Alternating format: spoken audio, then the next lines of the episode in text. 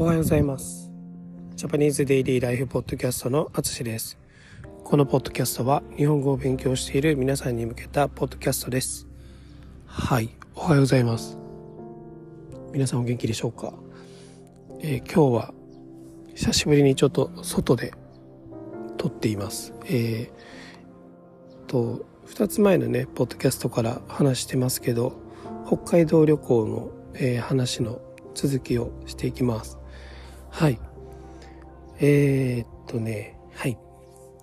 1日目は千歳から帯広というところまで車で移動しました。だいたい180キロぐらいあるんですけど、まあ、3時間ぐらいで移動しました。えー、それから1日目はホテルとかエアビービーではなくて道の駅というところで車中泊をしました。はい。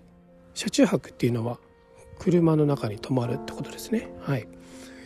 それから道の駅というのは日本の普通の道路、え、にあります。道路沿いにあります、え、特に地方田舎の方ですね。とか、まあ、移動距離が長い、え、場所ですね。にあります。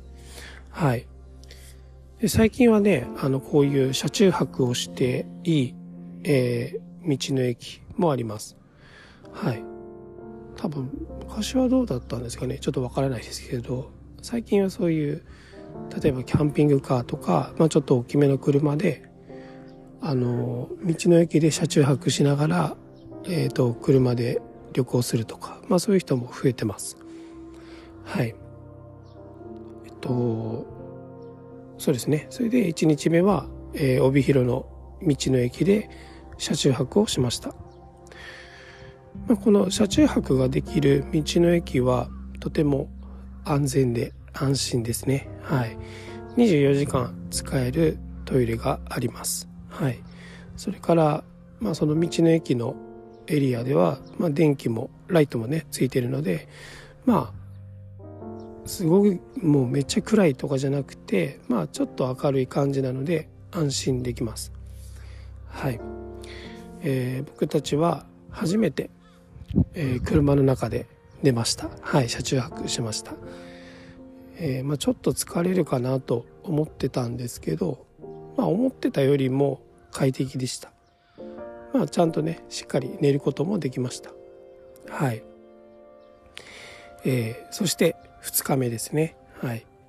朝は早めに起きて近くのスターバックスに移動して少し朝はゆっくりしました。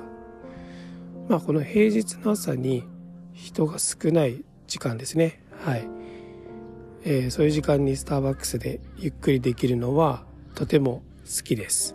はい。気持ちがいいですね。はい。ということで、今回は以上です。